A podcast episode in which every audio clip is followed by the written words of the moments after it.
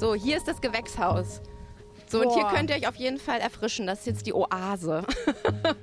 Was Also- ist denn das für eine wunderschöne Pflanze? Hier sind so kleine lila Früchte dran. Aubergine. Das ist Aubergine, und Ja. die sind so winzig. Ja, die müssen noch ein bisschen Ah. wachsen. Na, da kommt jetzt eine Stadtkind in mir raus. Mit Auberginen kenne ich mich Wow, die Tomaten sind toll. Boah, Magst du keine Tomaten, Alex? Nee, doch nicht während der Arbeit. Na für uns ist es ein Ausflug. Ja, nee, genau. Lass den Berliner mal den Tomatenrausch. So klingt das, wenn sich zwei Literaturpodcasts treffen, denn für diese heutige Folge von Weiterlesen unserer Radio- und Podcast-Lesebühne von RBB Kultur und dem Literarischen Kolloquium Berlin haben wir uns mit dem NDR zusammengetan. Alle zwei Wochen wird dort der Podcast Land in Sicht gesendet. Die Schriftstellerin Lisa Kreisler lädt unter anderem den NDR-Literaturredakteur Alexander Soloch zu sich aufs Land ein, um über Bücher zu sprechen. Lisa Kreisler lebt mit ihrer Familie in Pole, einem kleinen Ort in Niedersachsen, und dorthin hat sie für diese Folge uns eingeladen von Weiterlesen. Also haben Thorsten Dönges vom Literarischen Kolloquium Berlin und ich, Anne-Dore Krohn von RBB Kultur, uns auf den Weg gemacht und waren bei Alexander Soloch und Lisa Kreisler zu Gast. Und wir haben dort auf diesem wunderschönen Hof in Niedersachsen natürlich nicht nur über Tomaten und Auberginen geredet, sondern vor allem, wie es sich für Literaturpodcasts gehört, über Bücher. Und in diesem Fall waren das drei Bücher, die sich mit dem Thema Stadt und Land beschäftigen. Ich habe dir zwei richtige Großstadt-Megacity-Menschen mitgebracht. Wir mh, verpartnern und verschwestern und verbrüdern uns heute mit dem Literaturpodcast der Freunde vom Rundfunk Berlin-Brandenburg, RBB Kultur. Dieser Podcast heißt Weiterlesen. Und die beiden Protagonisten dieses Podcasts, Anne-Dore Krohn und Da sind sie schon. Thorsten Dönges, schleichen sich an. Aus Berlin kommend, jetzt hier in Pole. Hallo, hallo. Hallo. Das ist ja schön. Hi. Wir setzen uns mal dazu hier aufs Feld. Ja, wir haben ja so einen kleinen Stuhlkreis gegründet, denn wir wollen heute, als würde es passen, über Bücher sprechen, die sowohl in der Stadt, in der Megacity spielen, als auch auf dem Lande. Und vielleicht anhand dieses Kontrastes versuchen herauszuarbeiten, wo das wahre Leben pulsiert und wo es sich tatsächlich zu leben lohnt. Ähm, Hier wir werden, pulsiert jedenfalls ganz schön viel. Ja, es gab einiges eben gerade, wo man sich durchwursteln musste hier auf diesem Feld. Die Nachbarn bauen ein Haus. Ja, wie in New York City. Alles am Wachsen. Überall Gerüste. Das ist auch gerade die Jahreszeit, wo einem alles buchstäblich über den Kopf wächst, ne? Absolut. Deshalb ist es ein richtiger Dschungel. Und vom Dschungel im Garten werden wir später auch noch in den Großstadtdschungel kommen, denn wir haben drei schöne Bücher, über die wir reden wollen. Und Anne-Dore, du hattest Petra Ahne entdeckt, das Sachbuch über Hütten. Magst du kurz erzählen, wie du drauf gekommen bist oder was dich angelacht hat? Also Petra Ahne Hütten aus der Reihe Naturkunden im Verlag Mattes und Seitz ist ein ganz großartiges Buch. Letztlich ist es so eine Art kleine Kulturgeschichte von Hütten. Und ich meine, in den letzten Jahren ist es ja wirklich total der Boom geworden. Jetzt sagt nur niemand mehr Hütte, sondern alle sagen Tiny House. Und mir hat das Buch jemand geschenkt, weil ich selber in Brandenburg auch eine kleine Hütte habe. So ein altes DDR-Bungalow-Ding mit Asbestplatten und so. Und da verbringe ich sehr, sehr viel Zeit. Und das ist auch die Rahmenhandlung, die in diesem Buch von Petra Ahne stattfindet. Petra Ahne ähm, ist Journalistin und Kulturwissenschaftlerin und hat eben auch in Brandenburg eine kleine DDR-Datsche gehabt, die sie aber abreißen lassen hat und sich da ein Holzhaus hinbauen lassen hat. Und dann geht's aber um ganz viele andere Hütten der ganzen Kulturgeschichte. Also ich bin heute Morgen tatsächlich auch vom Land gekommen. Also ich war in Berlin nur ganz kurz auf der Durchreise, habe Thorsten am Hauptbahnhof getroffen und bin jetzt hier wieder auf dem Land. Bist du dann auch so eine stadtmüde Berlinerin, als die sich Petra Ahne ja zu äh, Beginn des Buches zu erkennen gibt? Ja, ich, ich glaube, das ist genau das, was viele empfinden, dass natürlich die Stadt toll ist und ganz viel Angebot hat, aber manchmal will man eben genau das nicht. Und das Duale ist eben das Schöne. Und man muss sagen, dieses Buch ist natürlich auch geschrieben aus einer Perspektive von einer Frau, die halt alles hat, die sich reduzieren kann. Und so geht's mir auch. Also die Hütte eben als bewusste Reduktion, nicht weil man sich reduzieren muss, sondern weil man sich sozusagen leisten kann, auch mal wieder zurückzukehren zu weniger, zu weniger haben. Und so geht's mir auch. Also ich bin absolut stadtmüde, aber es ist auch so, wenn ich sehr lange draußen bin, gibt es auch wieder so eine Art Landmüdigkeit. Also dann freue ich mich auch wieder auf die Großstadt. Ich kann mir eigentlich das eine ohne das andere nicht mehr vorstellen. Aber Thorsten, du sitzt hier auch gerade mit ganz verklärtem Blick in diesem Gemüsebeet auf ich dem Lande, aus oder? einem Gemüsebeet. Also ich bin in einem Dorf groß geworden mit einem großen Garten und wir hatten Baumstücke, heißt das bei uns, äh, mit so Obstbäumen. Und als ich Kind war, hatten wir auch noch Landwirtschaft. Also deswegen genieße ich das hier gerade sehr und ich freue mich mit den Kindern, die hier aufwachsen, weil das so toll ist. Also alleine so ein bisschen kleiner zu sein, dann hier durch, durch diesen Mais und dieses riesenhohe Gras zu stapfen, ist toll, wenn man sich verstecken kann. Jetzt lass uns doch mal gucken, was Petra Ahne hier überhaupt macht in diesem Buch. Hütten, wie heißt es im Untertitel Obdach und Sehnsucht, erschien bei Mattes und Seitz in dieser sowieso wunderbaren Naturkundenreihe, begründet und mitgestaltet von Judith Schalansky. Insofern sowieso ein Buch wie eigentlich alle Titel in dieser Reihe, das zunächst einmal optisch überzeugt, das sehr schön in der Hand liegt, haptisch, schöner Bilderteil, Illustrationen, also äh, schon sehr Schmuck im Bücherregal. Ich ähm, hatte auf der Basis meines Klappentextwissens erst einmal schlimme Befürchtungen, weil ich glaubte, wir würden hier Nabelschau-Erzählungen einer Hüttenerkunderin erfahren. Also eine Frau beschließt mit ihrer Familie aufs Land zu ziehen, dort in eine Hütte zu ziehen und lässt uns nun teilhaben an diesem einjährigen Experiment und erzählt, was sie dabei nun gelernt hat. Also ungefähr dasselbe wie, ich weiß nicht, drei Monate ohne Nikotin leben oder die Ein-Jahres-Handy-Diät oder irgendetwas in der Art. Aber äh, das ist eine Befürchtung, die sich dann doch beim Lesen nach anderthalb Seiten äh, sehr schnell zerstreut. Und ich muss sagen, also für mich ist es von den drei Büchern, die wir heute besprechen wollen, wir reden gleich noch über eine Neuerscheinung von Henning Ahrens und über einen Klassiker, Manhattan Transfer von John Dos Passos. Das Buch, das mich am meisten überrascht und auch am meisten überzeugt hat, weil sie etwas ganz Wunderbares zeigt, nämlich, dass es möglich ist, über jedes erdenkliche, abseitige, abwegige Thema auf der Welt ein schönes, gehaltvolles, kundiges, kenntnisreiches Buch, aus dem man einfach viel lernt, zu machen. Selbst zu Themen, von denen man gar nicht wusste, dass sie einen irgendwie interessieren könnten. Ich hatte mich in meinem Leben noch nicht mit Hütten beschäftigt und sie lässt eben das von mir befürchtete Persönliche immer nur am Rande, ganz subtil aufblitzen aber verschwenderisch lässt sie uns teilhaben an allem, was man heute über die Geschichte der Hütte wissen kann. Eine Philosophie der Hütte, ähm, seit wann es Hütten gibt, die ersten Behausungen dieser Art, die man Hütten nennen kann, vielleicht schon vor 500.000 Jahren erbaut, welche Spuren es gibt, welche Zeugnisse, wie zum Beispiel auch die Hütte zum amerikanischen Gründungsmythos gehört. Das alles fügt sich zu einer, finde ich, sehr überzeugenden Gesamtschau darüber, wie man, wie man leben kann und vielleicht leben wollen kann. Tolles Buch, finde ich. Mir ging es ein bisschen anders, muss ich gestehen. Also ich fand es problematisch, dass sie diese Romantik, diese mhm. Hüttenromantik einfach gar nicht dekonstruiert. Ne? Also es das war alles. Ja, ging dir auch so, oder? Also ich würde nicht Gesamtschau dazu mhm. sagen. Also es ist eine Facette des mhm. Themas. Also und die hat sie so umfassend dargestellt, dass ich es total schön fand und total viel gelernt habe. Also gerade auch die Details, die sie da bietet. Also diese Hütten in romantischen Landschaftsgärten, wo dann der Eremit wohnte um 1800, weil die Schlossinhaber sich das leisten konnten, spazieren zu gehen. Dann wohnt da so ein Eremit in der Hütte. Das ist ganz toll, wie sie das alles beschreibt. Was ich total vermisst habe, und das wäre, wenn es eine Gesamtschau sein sollte, müsste es drin sein, aber will es, glaube ich, auch gar nicht, wäre der Aspekt, weil ich dachte sofort, Friede den Hütten, Krieg den Palästen. Also dieses ganze soziale Thema mhm. müsste dann auch noch stärker drin sein. Also Büchner, hessische Landboote, das ganze Elend, mit dem ja die Hütte auch verknüpft ist und war in der Kulturgeschichte bis heute. Also Favelas gibt es nach wie vor. Und das schreibt sie ja nur ganz am Rande. Also als es um Onkel Toms Hütte geht, bei den Sklaven, da sagt sie, okay, die Hütte ist auch nicht immer nur so ein Refugium und ein Idyll, sondern hat auch mit Elend zu tun, aber das streift sie nur an einer Stelle. Und deswegen fand ich es das auch keine Gesamtschau, sondern eher die Hütte als Findet ihr es zu, zu romantisierend? Denn wir haben ja auch zum Beispiel ein ausführliches Kapitel über den Una-Bomber, dessen Namen ich jetzt kurz vergessen habe. Wir sehen ja sowohl Bilder der Hütte als auch eine relativ ausführliche Beschreibung, wie sie ausgesehen haben muss, diese Hütte in dem Moment, als der FBI-Beamte sie zum ersten Mal betrat.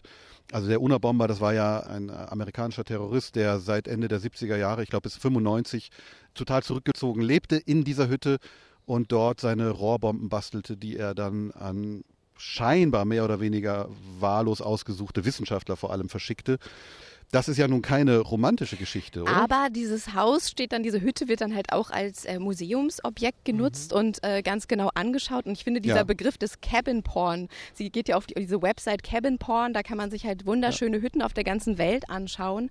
Und so ein bisschen ist, ist dieses Buch für mich so ein intellektuell angehauchtes Cabin Porn. Also ähm, ich finde, dass sie wirklich viel tolle Smalltalk-Themen, die man irgendwie so weitergeben kann, wie diese Geschichte mit dem Eremiten irgendwie antippt. Aber sie geht nicht so wirklich in die Tiefe. Natürlich soll es auch eine Orientierungshilfe sein, nehme ich an. Aber ich finde, manchmal weicht sie den Fragen aus. Eben zum Beispiel, wenn sie sich fragt, ist sie selber als äh, Berlinerin, die aufs Land zieht und diese, dieses duale System lebt, ist sie vielleicht dann auch sowas wie ein gemieteter Eremit? Ist das eine Performance? Ist das eine Simulation von Naturnähe? Und ich finde, bei den Fragen fängt es bei mir halt an, ja, ja, mhm. das, das würde mich jetzt interessieren. Und da äh, bleibt sie dann aber doch so ein bisschen, sie, sie sieht das so durchaus kritisch, auch ihr eigenes äh, äh Leben. Aber, aber das rechne ich ihr schon mal hoch an, dass sie diese Ambivalenzen thematisiert, dass sie darüber auch spricht und damit auch ganz offen ist. Das fand ich schön, mhm. aber genau, man könnte da noch tiefer gehen, aber, aber dann muss man ja Rahmen auch nicht. Bändchens sprengen, genau, genau. das ist der Punkt. Ist halt auch ein schmaler Band und ich finde, dafür ist er sehr reichhaltig. Also für mich ist das so ein Band, der Kulturwissenschaft im besten Sinne eigentlich betreibt, dass er wirklich ein Phänomen eben als, als Grundlage nimmt, hier eben die Hütte, die kleine Behausung und das anhand von vielen, ich finde, vielfältigen Beispielen durchkonjugiert. Einmal eben dieser UNA-Bomber Ted Kaczynski. Mm, ja. Und dann gibt es aber zum Beispiel auch so wunderbare Beobachtungen, dass eigentlich Adam, also Adam und Eva, dass Adam der erste Architekt mhm. war, weil mit der Vertreibung aus dem Paradies, in dem sie keine Behausung brauchten, bestand plötzlich die Notwendigkeit, sich ein Obdach zu schaffen. Und dann wurde Adam sozusagen zum ersten Architekten. Sehr spannend fand ich auch das Kapitel über den französischen Architekten Le Corbusier, der zwar große Häuser gebaut hat und entworfen hat, selbst aber sehr viel Zeit in seiner Cabanon verbracht hat. Ein ganz kleines, wunderschönes Haus, viele kennen es vielleicht und was mich mit am meisten begeistert hat, muss ich sagen, ist diese Beobachtung, was so eine Hütte mit uns macht. Und das wird hier anhand von vielen Beispielen, finde ich, sehr plastisch durchkonjugiert. Und es gibt die eine Episode, da geht es um eine Expedition in die Antarktis um Ernest Shackleton herum. Das war kurz vorm Ersten Weltkrieg. Und da sind diese Männer sind gestrandet auf einer kleinen Felseninsel, Elephant Island, haben sich aus den alten Rettungsbooten, die haben sie umgedreht und haben daraus sich Snuggery, haben sie es genannt, eine kleine Unterkunft gebaut. Und wie das das ganze Leben verändert, wenn du zwischen der Wildnis, muss man in dem Fall ja sagen, also nicht die Natur, sondern wenn du zwischen der Wildnis und dir eine Wand hast, was das mit einem macht. Und das, äh, finde ich, leistet dieses Buch auf ja, auf sehr anschauliche Weise und auch kluge Weise, wie man sich eben verändert durch, durch eine Behausung, was das mit uns Menschen macht, so klein sie auch sein mag. Das heißt auch, äh, dieses Shackleton-Beispiel zeigt das ja, man kann eine Hütte überall bauen und nahezu aus allem an Material, was die Natur so zur Verfügung stellt. Man braucht nur Pinguinfett, um sie dann zu beheizen. Ja, das ist natürlich ein düsteres Kapitel. Das habe ich mich gefragt, wie die das dann wussten. So unglaublich gestunken ja. haben. Ja. Und, äh, und, vor allem, äh, was schreibt sie? Die haben äh, pro Tag bis zu 80 Pinguine ernährt. Sie haben sich ernährt von Pinguinen. Ich hatte tatsächlich unfassbarerweise das Glück, dass ich auf diesem Elephant Island mal war, weil ich mal ähm, eine Reise in die Antarktis gemacht habe. Und es ist wirklich einfach nur eine schroffe Felseninsel, mhm. auf der nichts ist und drumherum die Pinguine, die übrigens schrecklich schmecken müssen. Die mussten sich ja ernähren so, von das ich mich auch gefragt. ganz zähes Fleisch wohl. Also, aber wegen dieses umgedrehten Bootes, in dem sie dann auch so wie so ein zivilisatorischer Anker, den haben sie ja damit auch gesetzt, ne? Mhm. Haben eine Fahne gehisst, hatten dann auch einen geregelten Tagesablauf. Also diese Hütte war der Rahmen, innerhalb dessen sie ihre, ihre Zivilisation auch fortführen konnten. Wahrscheinlich sind sie auch nur deswegen nicht verrückt geworden, weil sie diesen, diesen Schutz hatten. Mhm, ja. Ja. Alles strebt so danach. Oder das ist, das ist, glaube ich, diese Sehnsucht steht ja auch vorne drauf. Ne? Es geht eben um die Sehnsucht, irgendwie der Natur wieder nahe zu kommen. Ne? Und das, das spielt sie halt an ganz unterschiedlichen Beispielen ab. Ist denn, ist denn so eine Hütte eigentlich tatsächlich eine Fortführung der Zivilisation oder auch irgendwie eine Unterbrechung? Ich frage das nur deshalb, weil ich sowieso unserem Gespräch voranschicken wollte, die Anmerkung, dass ich letzte Woche auch sozusagen in einer Hütte verbracht habe. Es begann als Ferienhaus im Nordosten von Dänemark Und dann zerbrachen mysteriöserweise Glasvitrinen. es regnete ins äh, Haus hinein, das immer mehr zum Häuschen wurde. Zuletzt fiel auch noch der Strom aus, sodass natürlich auch die Lektüre, die Vorbereitung auf diese heutige äh, Ausgabe massiv erschwert Bei wurde. Ja, aber Bei Pinguinfettlampen. also nur für den Fall, dass euch irgendwann hier Leselücken auffallen oder so. Ich habe immer eine Ausrede. Ich habe die letzte Woche in der Hütte verbracht. Aber Lisa, wir schauen auch hier im Gemüsebeet direkt auf eine Hütte. Das ist ja Das Schreibhaus. das Schreibhaus. Das, Wie ist denn das eigentlich? Was sind die Materialien? Ziegelstein und Holz. nee, also das ist aus alten Türen und Fenstern. Das ist eigentlich aus Müll gebaut. Also alles, was übrig war, hat ähm, mein Freund Patrick irgendwie zusammengeschraubt. Und es ist eine ganz romantische Idee. Ich habe es auch manchmal mit so einer Romankonzeption verglichen, weil äh, immer noch so Ritzen drin sind, durch die der Wind zieht. Aber als, als Ganzes dann doch irgendwie eben das ist, was es ist. Und leider regnet es aber auch ein bisschen rein, weil ähm, das ist improvisiertes. Vielleicht muss es in Hütten reinregnen, damit es sich so hüttig anfühlt, oder? Nein? Also für mich muss es in Hütten nicht Nee. reinregnen. Ich habe nur gerade gedacht, Lisa, was für ein Glück, dass du die hast, weil es gibt viele Autorinnen und Autoren, die in ihren Gärten sich eine Schreibhütte aufgebaut haben. Urs Wittmer fällt mir zum Beispiel Ja, ein. Virginia Woolf hatte auch. Virginia einen. Woolf, Richard Ford mit Blick aufs Meer. Also es gibt einige. Und ich kann mir vorstellen, ich weiß nicht, wie es dir geht, wenn du dann aus dem Haupthaus rausgehst und dann dich in die Hütte reinbegibst. Macht das was dann mit dir, dass du dann wirklich buchstäblich an deinen Schreibort kommst, dass du dich da anders konzentrieren kannst? Ich gehe meistens noch eine Stunde einmal durch den Wald, bevor ich mich da hinsetze. Aber ja, auf jeden Fall. Es ist halt auch kein Internet da, es ist kein Telefon da und man Deine kann auch Kinder nicht? keine Kinder und man kann auch da wunderbar lesen. Also es ist ein Ort der Konzentration und natürlich, ihr seht ja auch, es hat ganz viel Fenster, ganz viel Glas. Man ist halt nah dran und es ist schön, die Vögel anzugucken zwischendurch. Und es klingt so bescheuert romantisch, aber fürs Schreiben funktioniert dieses eremitische Arbeiten halt sehr gut in dieser Hütte. Ja, aber wie, äh, Lisa, du, du forderst äh, von Petra Ahne eine Dekonstruktion der Hüttenromantik und produzierst hier selbst Hüttenromantizismen. Ja, aber in meine Hütte regnet es halt rein. Die ist kaputt. Sie ist aus Müll gemacht und nicht aus äh, sibirischer ökologischer Lerche, die extra angeliefert wird, ähm, wie es bei Petra Ahne ist. Ja, klar, ich habe es auch gerne gelesen, aber ich fand manchmal ihren Blick einfach ein bisschen zu vorsichtig vielleicht auch. Ne? Also mich interessiert eher das Raue oder diese Urtexte wie H.G. Thoreau, dieses äh, Walden, dieses wunderschöne Buch. Da geht es eben darum, dass Askese als Mittel dienen kann, um maximale Lebensqualität irgendwie zu erreichen. Und ich würde es ganz kurz nochmal zitieren, weil Thorsten hat gerade auch schon gesagt, dass er sich fast alles angestrichen hat, als, als er das gelesen hat. Ich zog in den Wald, weil ich den Wunsch hatte, mit Überlegung zu leben, dem eigentlichen, wirklichen Leben näher zu treten, zu sehen, ob ich nicht lernen konnte, was es zu lehren hatte, damit ich nicht, wenn es zum Sterben ginge, einsehen müsste, dass ich nicht gelebt hatte. Ich wollte nicht das leben, was nicht Leben war. Das Leben ist so kostbar. Auch wollte ich keine Entsagung üben, außer es wurde unumgänglich notwendig. Ich wollte tief leben, alles Mark des Lebens aussaugen, so hart und spartanisch leben, dass alles, was nicht Leben war, in die Flucht geschlagen wurde. Also ich finde, das fasst dieses Hüttenphänomen oder der, diese Sehnsucht, die damit verbunden ist, wunderbar zusammen. Und bei Petra Ahne steht dieser schöne Satz, der passt, finde ich, sehr gut dazu.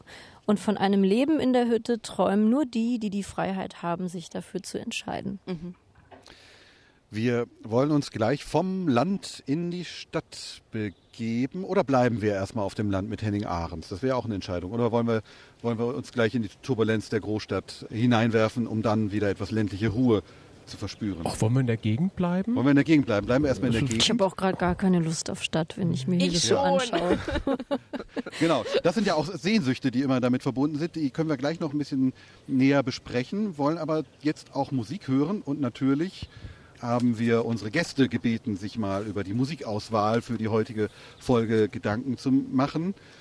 Anne-Dore Krohn und Thorsten Dönges, ihr durftet euch zwei Musiktitel wünschen. Und was habt ihr jetzt für Musik mitgebracht aus Berlin? Wir bekamen den Auftrag, was auszusuchen und dann habe ich so überlegt, oh, Frank Sinatra, New York, New York, so als Metropolen. Oder Reinhard Grebe haben wir auch verworfen. Ja, und Ah, dann, Brandenburg, ne? Es gibt noch eins. Es gibt eins von Reinhard Grebe, das heißt Landleben, glaube ich. Ne? Ist aber so ein bisschen zu platt. Das, dann alle selber Brot backen und so wie es, so wie es halt ist. so, halt, so platt wie es meinst. Und so wollten wir aber nicht sein in dieser Sendung. Ähm, und dann lag ich im Bettchen und mir fiel der Song 90 äh, Minuten von Moritz Krämer, einem Berliner Singer-Songwriter, ein, der in einer Zeile New York verbindet, weil, weil diese Freundin, die da angesprochen wird, von New York erzählt und dabei so müde klingt. Und die beiden sind wohl in einem Ort gemeinsam aufgewachsen, der sehr weit weg liegt, nämlich 90 äh, Minuten mit dem Linienbus äh, muss man da hinfahren. Und irgendwie fand ich, dass das dann eine ganz gute Kombination ist für, für unser Treffen hier heute. Ich glaube, von der Bewegung ist es auch so passend, weil das so eine Biografie beschreibt, die, glaube ich, viele haben, dass man nämlich in der Provinz aufwächst oder auf dem Land, dann in die Stadt geht und später irgendwann, wenn man älter wird, vielleicht auch Kinder kriegt, wieder rauszieht. Und das passiert in diesem Song auch.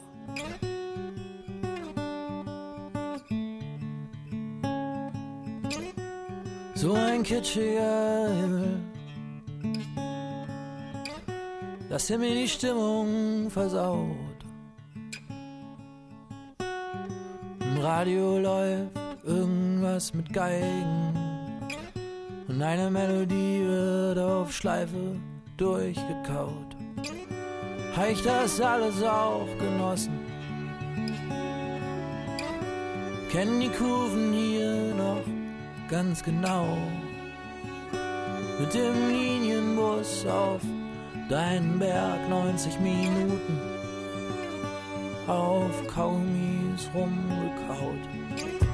Weil das jetzt schon ein bisschen her ist und du schon wieder hier bist, von wo wir eigentlich weg wollten. Auf deinem Berg im Wald, das ist ja schon ganz schön hier. Das Hängenbleiben steht dir aber nachts ein bisschen kalt.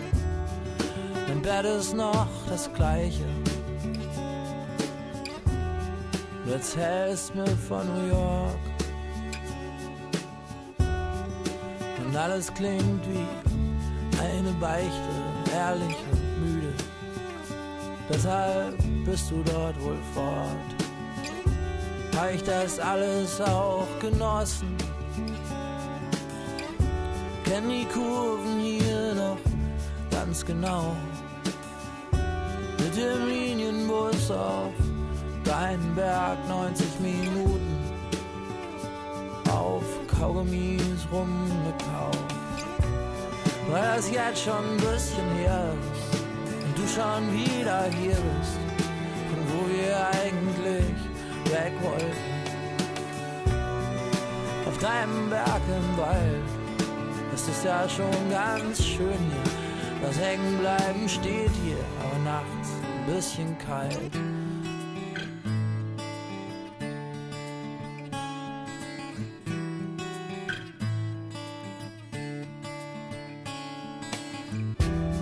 Ich das alles auch genossen?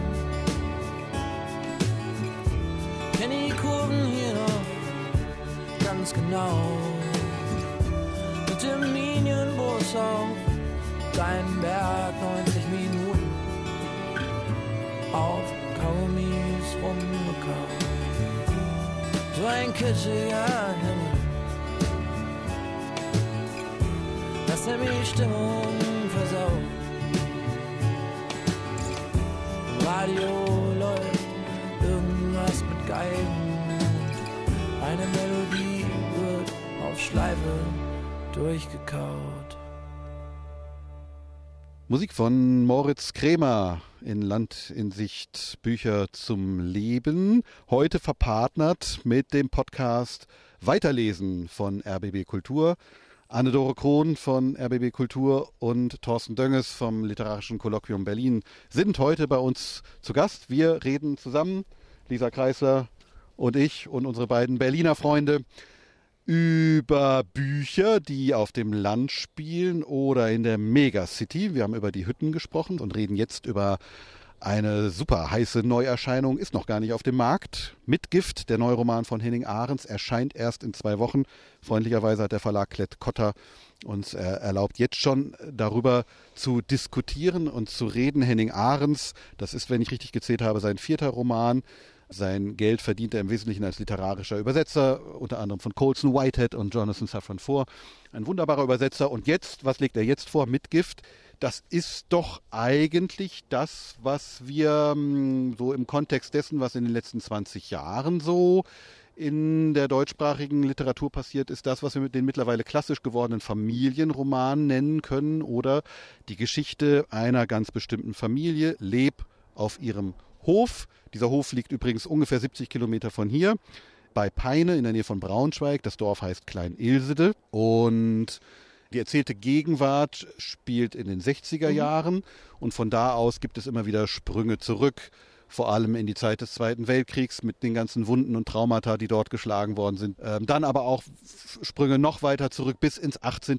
Jahrhundert hinein eigentlich. Wir erfahren also sozusagen in einem Jahrhunderte-Panorama, wie die Familie lebt im Wandel der Zeiten, im Wandel der politischen Konstellationen versucht, dem Land eine Möglichkeit zu leben abzuringen.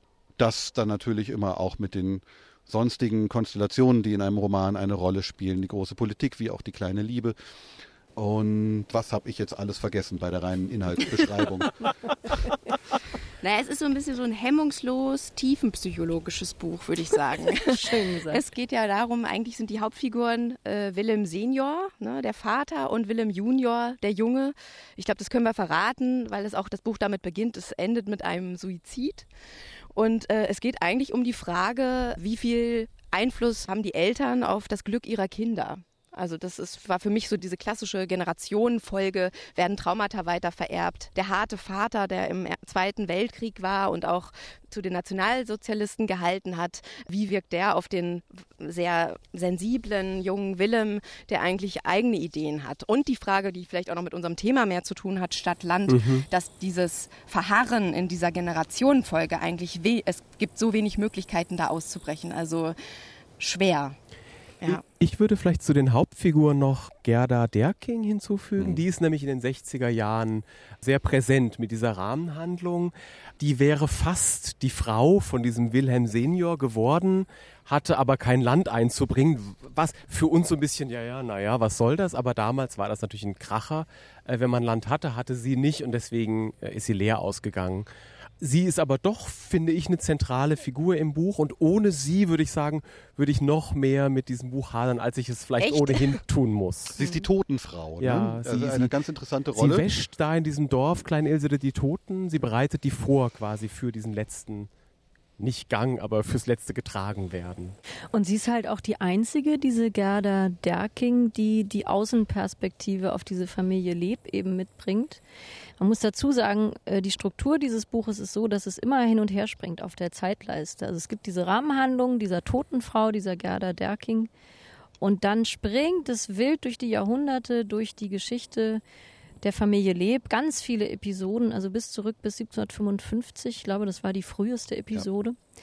Und die Gerda Derking, an der erklärt sich unter anderem auch der Titel Mitgift, denn sie, Thorsten hat schon gesagt, hätte eigentlich mal fast diesen Wilhelm geheiratet, hatte aber zu wenig Mitgift, ist unverheiratet geblieben, trotzdem aber nicht ganz unglücklich, wie sie da in ihrem Garten sitzt und Likörchen trinkt und so. Also irgendwie eine sehr autonome, gestandene Frau auf ihre Art. Und das Thema Mitgift, habe ich dann auch gedacht, ist nicht nur der Titel geworden, ihretwegen, weil sie ihn nicht geheiratet hat, weil sie zu wenig Mitgift hatte, sondern Mitgift, dachte ich, steht hier auch für dieses Erbe, für diesen Ballast, den diese Familie lebt, mit sich herumträgt. Denn es ist, ihr habt es schon gesagt, ja wirklich ein Familienroman und es geht wirklich um weitervererbtes Unglück, um die Verheerungen, die Erziehung, die Umgang miteinander ausrichten kann. Und es ist eben so, dass tatsächlich der junge Wilhelm am Vater zerschellt, heißt es an einer Stelle so schön. Und wie brutal teilweise Familie miteinander umgehen kann, das zieht sich hier wirklich durch alle Jahrhunderte. Es gibt eine tolle Szene 1755, wo eine junge Frau, also ein junges Mädchen, eine 14-Jährige, Eleonore heißt sie, zu ihrem Vater kommt. Der ist auch ein Leb eben und der ist ganz toller Maler. Sie möchte gerne zuschauen, wie er malt. Und er ist aber so in seinen Konventionen gefangen und so in allem blockiert, dass er diese Tochter unheimlich schroff abweist, als sie abends in seiner Zimmertür steht. Und diese Szene fand ich unglaublich programmatisch für, für den ganzen Tenor und die Grundstimmung in diesem Buch, was man sich alles so antun kann. Er scheint ja selbst darunter zu leiden, oder? Dass er so mhm. zu ihr sprechen muss. Es ist aber sozusagen seine gottgegebene Pflicht. So eine Fontane-Figur. Ja die ja auch immer bei Fontane sind, die ja auch immer so getrieben von den Konventionen und schaffen das nicht auszubrechen. Also Baron von Innstetten bei Effi Bries zum Beispiel. Ist übrigens auch ein schöner Land-Stadt-Roman, fällt mir gerade auf. Da geht es ja auch um einmal Landleben und einmal dann das Stadtleben später in Berlin. Aber hier ist es tatsächlich der Pietismus. Also da ist ja gerade so diese pietistische Bewegung durchs Land gegangen und dieser Vater hängt ja dieser äh, Glaubensart an und das merkt man schon sehr, wie, wie er da drin steckt und wie er einfach so hart sein muss, obwohl es ihm eigentlich widerstrebt. Aber genau, wenn Gott das so will, dass er seine Töchter züchtigt, dann muss das wohl so sein. Und das ist schon sehr hart und da merkt man, das steckt über viele Generationen in diesen Eltern drin und dann auch wieder in den Kindern. Und das ist eben auch eine, eine bittere Mitgift. Ja, oder auch die Frauen in dieser Familie, die sich dann so ein bisschen retten, indem sie sehr häufig äh, Klosterfrau Melissengeist auf Zucker würfelt, mm. träufelt, um sich so ein bisschen einen anzutrinken. Mm.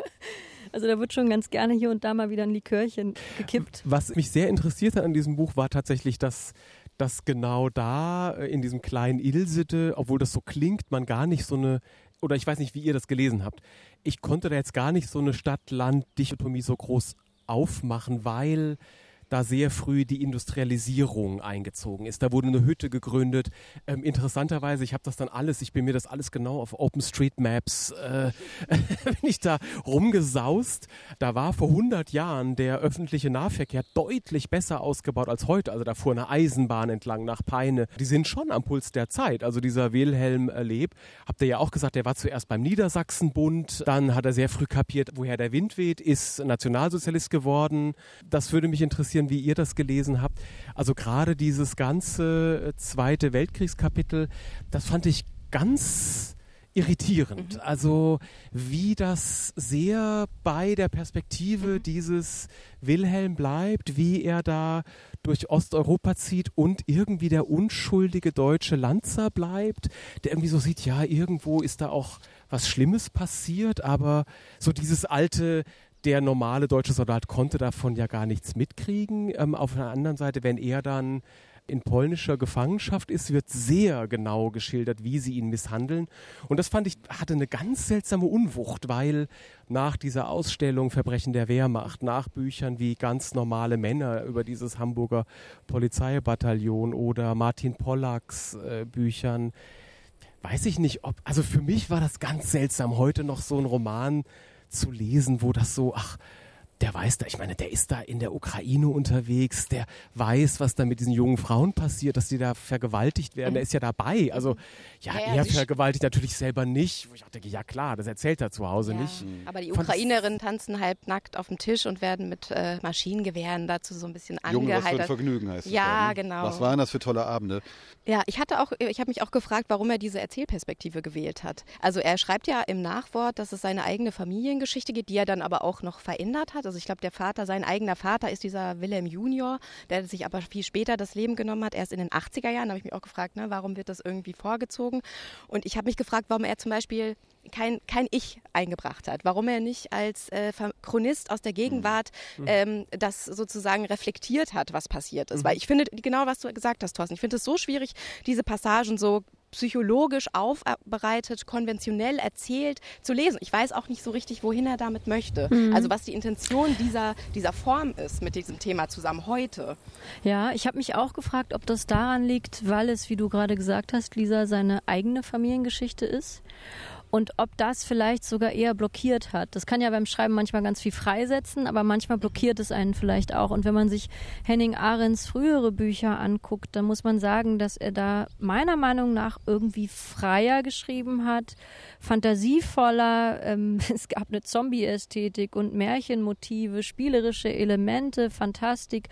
Und jetzt ist das sehr realistisch Und in diesen vielen, vielen Schleifen und kleinen Kapiteln kreist er immer wieder um diesen Glutkern dieses Suizids. Und ich kann damit umgehen, wenn er in Rollenprosa geht. Damit hatte ich persönlich nicht so Probleme, weil ich immer dachte, ja, wenn er von diesem Wilhelm im Zweiten Weltkrieg berichtet, dann schlüpft er in dessen Denken rein und der hat sich vielleicht auch im Nachhinein einiges so zurecht erklärt. Also das fand ich persönlich nicht so schlimm.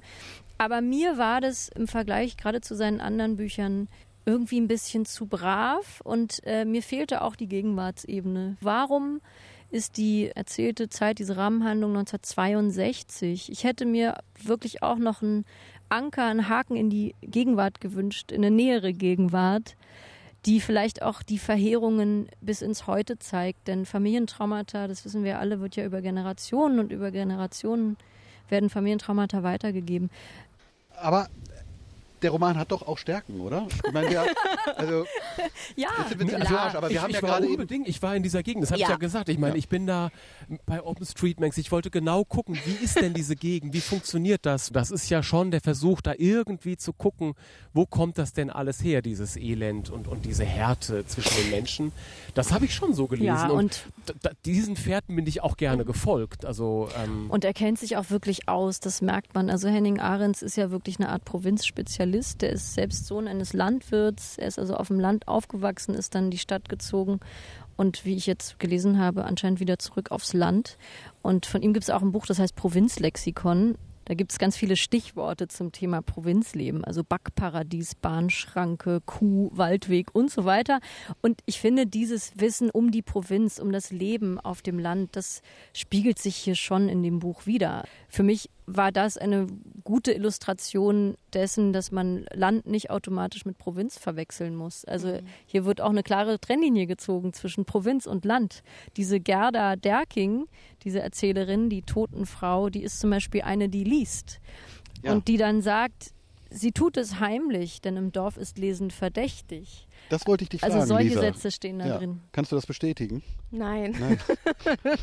kann ich nicht bestätigen. Aber ich hatte zum Beispiel auch ganz viel Empathie für diesen Willem Junior. Also diese Figur, diese Szene, wo er sich als Kind in die Futterkrippe legt. Das, sind, äh, das sind wunderschöne Sachen. Und auch äh, die Heuernte. Also da merkt Ja. man wirklich, das ist so haptisch. Und, Das ähm, kann der gut beschreiben. Ja, das kann der Landwirtschaftliche sehr gut Vorgänge beschreiben. überhaupt. Ne? Man Ja. schwitzt regelrecht mit. Ich glaube, Anne-Dore hat schon irgendwie die richtige Vermutung, dass er vielleicht durch den, dass der Stoff so nah war, doch auch ein bisschen sich äh, Fesseln angelegt hat beim Erzählen. Henning Ahrens, Mitgift, erscheint demnächst bei Klett Cotta. Ein Roman, der einen irgendwie ins Grübeln bringt und ich sehe es euch doch schon an, ihr giert jetzt geradezu danach, endlich über John dos Passos hier sprechen zu können. aber Manhattan ich will auch mal Transfer. ein Glas Selterswasser trinken. Ja, Gibt es hier fließendes Wasser? Gibt's hier Es fließendes gibt, es gibt einen Wasserhahn in der Küche. Braucht, Wasser in der Küche? Das ist doch schon mal ein erster Schritt. braucht ihr was zu trinken? Ja, oder wir ernten ein paar von deinen Tomaten, die, Die sind auch wachsen. saftig. Ja, wollen wir mal Wollen gucken? wir mal? Ja, wir gucken mal gucken. Es sind auch noch ganz viele. Ich habe extra zum Mittagessen nicht so ich viel über die. Bücher stolpern Du hast uns Coeur de Boeuf versprochen, wenn ich äh, Das diese ist dieses Mail- super leckere Oh, Fleisch. Coeur de Boeuf habe ich noch nie Das gehört. habe ich mir gemerkt. Ja. Ja, die gab's, das, die waren im Tomatensalat, den wir vorhin Oh. gegessen haben. So, hier ist das Gewächshaus. Und Tomaten, das weißt du ja wahrscheinlich auch, Anne-Dore, die machen ganz viel Arbeit, ne? Diese kleinen wollen halt Pflanzen. immer man Wasser. Kann, ja, man kann es nicht glauben. Und dann müssen die Wow. ausgegeizt werden. so, und hier Boah. könnt ihr euch auf jeden Fall erfrischen. Das ist jetzt die Oase. Also das ist wirklich voll mit. Hier muss ich jetzt immer an Tomaten, Judith Herrmann ja. denken. Stimmt, hier haben wir über, über Hier haben wir daheim über- gesprochen. Ja, genau. Über Judith Hermanns neuen Roman. Ist auch ein schöner Landroman. Ja. Was Also- ist denn das für eine wunderschöne Pflanze? Hier sind so kleine lila Früchte dran. Aubergine. Das ist Aubergine und Ja. die sind so winzig. Ja, die müssen noch ein bisschen Ah. wachsen.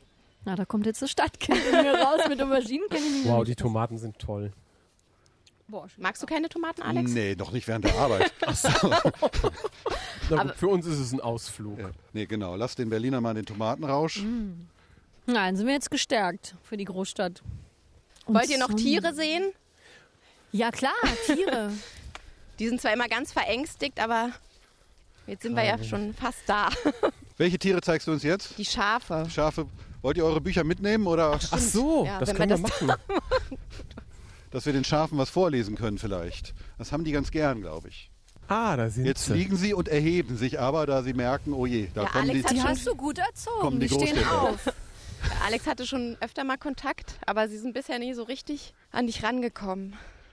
John Dos Passos, Manhattan Transfer. Wer von euch hatte die verrückte Idee, über diesen Roman zu sprechen, der als der Großstadtroman schlechthin gilt? Ich glaube, das war ich. es sind ja doch ein paar Seiten. Ähm, ihr habt doch bestimmt auch diese Bücher, die ihr irgendwann mal bestellt habt bei einem Verlag, weil sie ganz frisch rauskamen. Und hier war das die neue Übersetzung von Dirk van Gunsteren, die vor ein paar Jahren bei Robert erschienen ist. Und das Buch lag dann bei mir und lachte mich immer so an. Und ich wusste, eines Tages werden wir uns treffen. Ich finde es auch mal schön, wenn dann klar ist, wir kommen noch zueinander. Und als es dann hier Thema war, ähm, ja, was ist denn mal ein Großstadtroman, dann erinnerte ich mich, ach, da liegt doch noch der gute alte John Dos Passos. Und so schlug ich das vor und ja, äh, bin gespannt, was ihr da gelesen habt. Ich hätte gern auch Berlin-Alexanderplatz nochmal gelesen, war ja auch mal kurz im Gespräch. Das habe ich nämlich irgendwie, ich glaube, mit 15 oder so zum Geburtstag bekommen und gelesen und überhaupt nicht verstanden. Und das macht ja dann doch auch manchmal Spaß, nach 30 Jahren sowas nochmal zu lesen. Die Gelegenheit ist jetzt aber verstrichen. Ich habe mich gefragt und äh, vorhin auch im Zug Anne-Dore gefragt, hat denn eigentlich Döblin Dos Passos schon gelesen? das in den haben wir uns gefragt. Ja, 20er ich glaube, ich glaube ja. Irgendwo habe ich Vier gefunden. Jahre später, Ja. ne, ist Döblin erschienen, Das ja verblüffend, 1929. genau diese, also Werbeslogans einfach so einfließen zu lassen, einfach so, was auf der Straße gerade rumgeblökt wird, das Blöken, ah, da haben wir doch schon den Konnex zu deinen Schafen. Was, Sehr gut. da- das, das fließt dann so ein oder äh, auch dieses tolle, äh, als, als dieser George in seinem Anwaltsbüro äh, sitzt und man dann von außen so auf diese Tür guckt, wo, wo das steht. Äh, und man sieht das so spiegelverkehrt, die Schrift. Das sind alles so kleine Tricks, die Döblin ja auch irgendwie aufgreift und macht, die aber hier. Das ist Jahre das Original. Schon, nein, aber das Original Nein. immer aus Amerika. Nein, aber er hat eben diese Montagetechnik, mit der wir jetzt mittlerweile schon wahnsinnig vertraut sind. Das war John Dos Passos, der die erfunden hat. Und das ist in der Zeit ein ganz unglaublich avantgardistischer Roman gewesen. Also ne, The Camera Eye hat das auch selber genannt. Der Film war auch noch ein ganz junges Medium, noch ohne Sprache. Aber dieser Roman hat mit allem gearbeitet und eben nicht nur visuell, sondern ich finde, der ist auch auf allen Sinnesebenen so toll. Also er funktioniert über Geräusche, Gerüche, über alles, was man in der Großstadt wahrnehmen kann und ähm, nicht nur über das Kameraauge, obwohl das auch toll ist. Er geht halt an die Fliege ran, die sich putzt, bis auf diese Großsicht vom Schiff auf die Stadt. Also es gibt alle Perspektiven und es ist wahnsinnig viel los und wahnsinnig viele Figuren. Ich glaube, über 100 sind es im ganzen Roman, die wenigstens einmal kurz auftauchen. Also es ist einfach formal, es ist äh, wunderbar. Interessanterweise finde ich aber, wenn man jetzt schon Döblin gerade, haben wir ja gerade genannt, wenn man das vergleicht, bei Döblin ähm, Alexanderplatz, Berlin-Alexanderplatz, da geht es, finde ich, viel mehr auf die emotionale Ebene. Also es geht viel mehr auf so eine Erklärung der Emotionen der Figuren. Während hier bei Dos Passos, das fiel mir jetzt beim Wiederlesen auf, dass wirklich äh, dieses Camera Eye ist, wie du gerade gesagt hast. Also es ist insofern auch filmisch, weil es nicht alles auserklärt. Also die Tiefe wird eigentlich erst beim Lesen evoziert, finde ich, im Kopf der LeserInnen, weil ähm, diese Figuren, die haben zwar Psychogramme, die sind auch plastisch, aber es wird nicht überinterpretiert. Das entsteht wirklich erst im Kopf beim Lesen. Ganz viele Dialoge sind ja auch so, äh, das ist so ein großer Unterschied zu, zu, zu Henning Ahrens. Hier sind ganz viele Dialoge wirklich so fetzen, wie im Leben. Also so, äh, wenn man an einer Gruppe von Leuten vorbeigeht, die unterhalten sich über irgendwas und man geht weiter und man hat nur so ein Fetzen dieses Gesprächs mitgekriegt und es setzt sich ja dann doch irgendwie zu was Großem Ganzen zusammen, aber einige Details bleiben dann auch, ja, das bleiben dann so, so, so Fetzen, die da auch so durch Manhattan wehen. Wenn Metropolenroman, dann so. Also es hat mir unglaublich eingeleuchtet, was er da macht und wie er das macht. Und auch, das ist so ein bisschen Steckenpferd von mir, immer mit äh, Präsenz und Präteritum, wie er damit spielt. Das Ja, fand ich wechselt. so Mhm. toll. Also Mhm. dieser, dieser, dieser Tempuswechsel, das hat mich wahnsinnig interessiert. Und ich habe, also ich wusste, wenn wir jetzt nicht über dieses Buch sprechen würden und ich würde es einfach nur so lesen, würde ich darüber hinweglesen. Ich würde das gar nicht, das soll man auch, glaube ich, so gar nicht merken. Aber weil wir uns jetzt darüber unterhalten, habe ich so genau hingeguckt und habe gemerkt, dass das total strukturiert, was für ein Tempo dieses Buch hat. Und das hat mir wahnsinnig imponiert, wie er das macht. Ja, die Reizüberflutung ist ja eigentlich hier das Prinzip. Also es wird nicht äh, umsonst oft ein Wimmelbuch genannt, weil es eben so wimmelt und so tost und so prall ist und so voll ist mit äh, so vielen Figuren und so vielen Erlebnissen. Man ist auch überfordert beim Lesen. Ich finde, das darf man ruhig auch sagen. Es ist auch zum Teil ermüdend Mhm. in dieser Fülle, ja. Aber für die Figuren auch. Also, das ist Ja. Du Aber bist die ein Leser guter auch. Gesellschaft, Anne-Dore. Ja, die äh, Ermüdung ist auch ein ganz gutes Stichwort. Ich hatte mir schon fast gedacht oder ich zumindest vermutet oder zumindest für möglich gehalten, dass ihr mehrheitlich hingerissen sein würdet von diesem Roman und habe deswegen beschlossen, ihn mal mit etwas schlechterer Laune zu lesen. Sehr gut. Sowieso eigentlich So als ganz, Prinzip, ganz ja. empfehlenswert ist, das Prinzip schlechte Laune mal öfter wirksam werden zu lassen. Dann ist es natürlich trotzdem so, dass man zunächst sich fühlt wie in einem Rausch, wenn man loslegt zu lesen.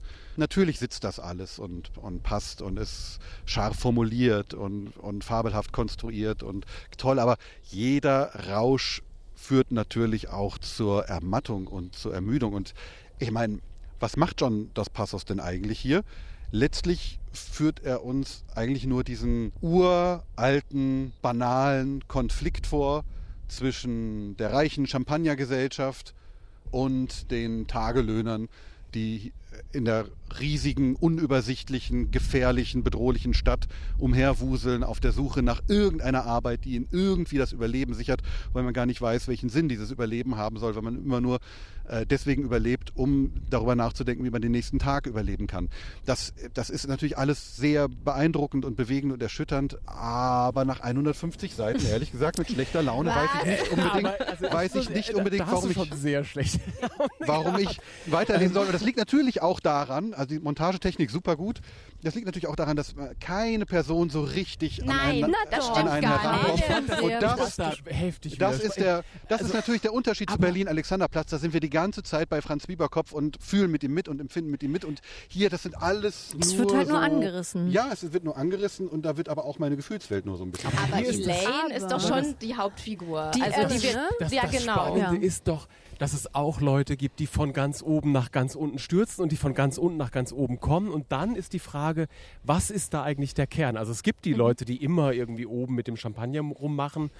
Aber das sind nicht die spannendsten im Buch und auch die immer, mit denen wir Mitleid haben müssen, sind auch nicht die spannendsten. Aber dieser Wechsel und was ist dann aber der Kern dieser Leute und was ist vielleicht Charakter und auch vielleicht Charakterfestigkeit? Es, es bewegt sich so viel auf allen Ebenen. Die Biografien, die Szenen, das Licht. Ich hatte ja das Gefühl, dass ähm, Wow, diese das Licht ist toll. Ja, Diese Landschaft New York, das die war super. das ist, ich hatte Landschaft eher so das Manhattan. Gefühl, dass es wie so ein Stoff ist. Also dass es gerade dieser Übergang von Tag zu Nacht, diese Morgendämmerung, dass es äh, wie so eine Atmosphäre, fast wie Wasser. Ich musste auch manchmal an The Waves denken von Virginia Woolf, hatten wir vorhin schon. Das wurde, glaube ich, 31, ein paar Jahre später geschrieben. Das ist ja auch so ein vielstimmiges Buch. Aber ich hatte immer das Gefühl, das ist, man ist auf so einem Schiff mit diesen Figuren und diese Stadt ist diese Atmosphäre, auf die, der dieses Schiff steht und jederzeit könnte es sinken. Also es ist ja auch eine große Bedrohung in allen Biografien zu spüren. Und eben diese Elaine, auch ein toller Griff, die wird am Anfang geboren des Buches, die stirbt dann nicht am Ende, aber äh, das Buch erzählt ja, die erzählte Zeit sind 25 Jahre. Ne? Und äh,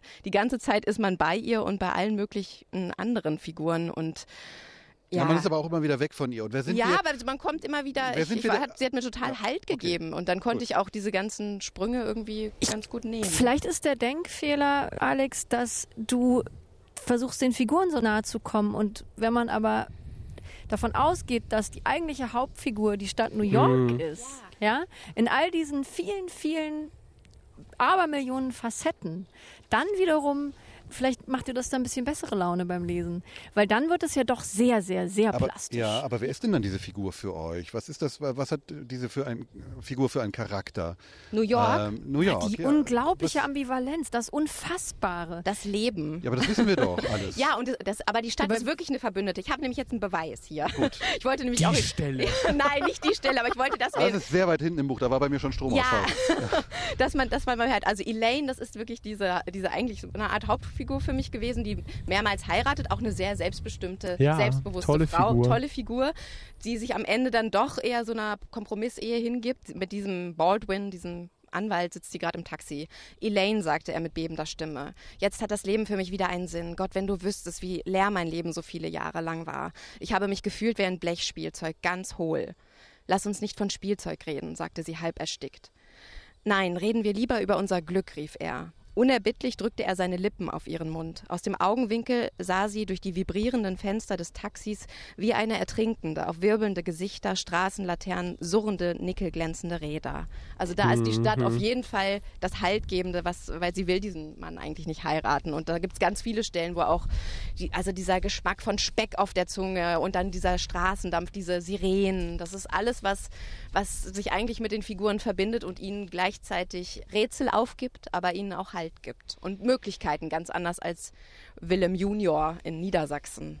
Ja. Und man muss ja auch die Bücher nicht unbedingt zu Ende lesen. Nee. Wenn man nicht gerade wie wir über sie redet, dann haben wir natürlich den Anspruch, sie ganz zu lesen. Aber es gibt ja diesen wunderbaren französischen Literaturwissenschaftler Daniel Penac, der mal die Rechte des Lesers und auch der Leserin natürlich aufgeschrieben hat.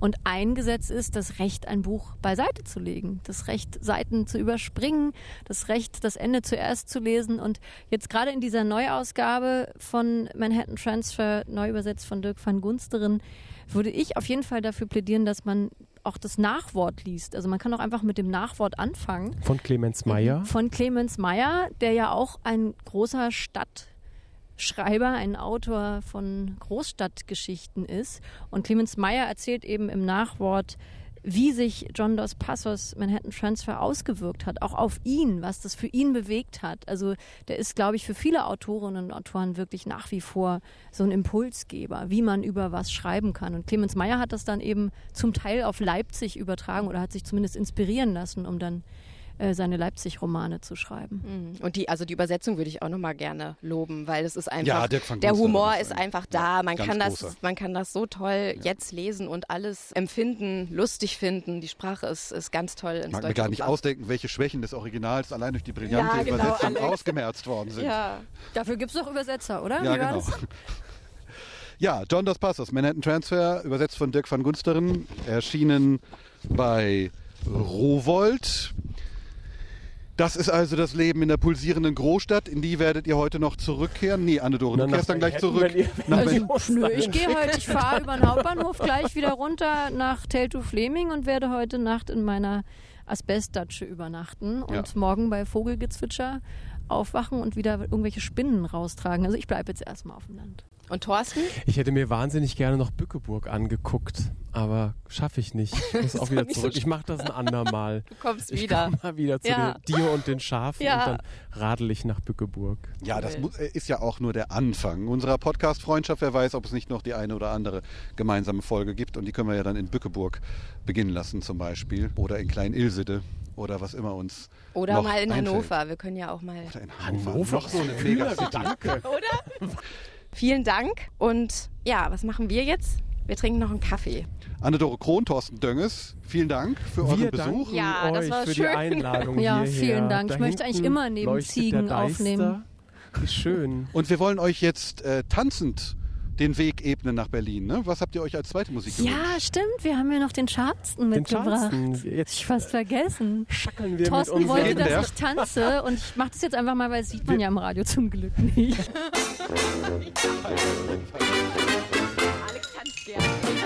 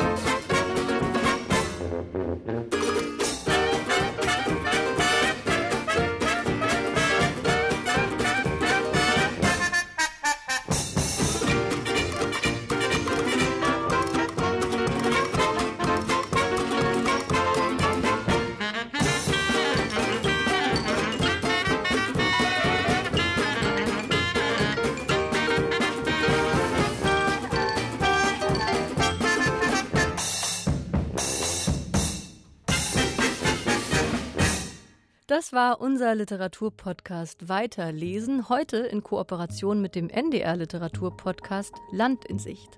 Thorsten Dönges vom Literarischen Kolloquium Berlin und ich haben uns mit dem NDR Kulturredakteur Alexander Soloch und der Schriftstellerin Lisa Kreisler über drei Bücher unterhalten auf dem Hof von Lisa Kreisler in Niedersachsen.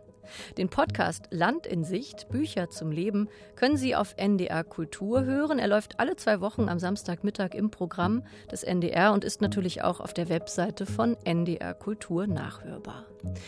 Mehr Informationen zu den drei Büchern, über die wir heute gesprochen haben, Petra Ahne mit Hütten, Mitgift von Henning Ahrens und John Dos Passos mit Manhattan Transfer, finden Sie auf unserer Webseite rbbkultur.de. Dort kann man diese Folge von Weiterlesen auch nachhören. Ich bin Anne-Dore Krohn. Tschüss, lesen Sie weiter.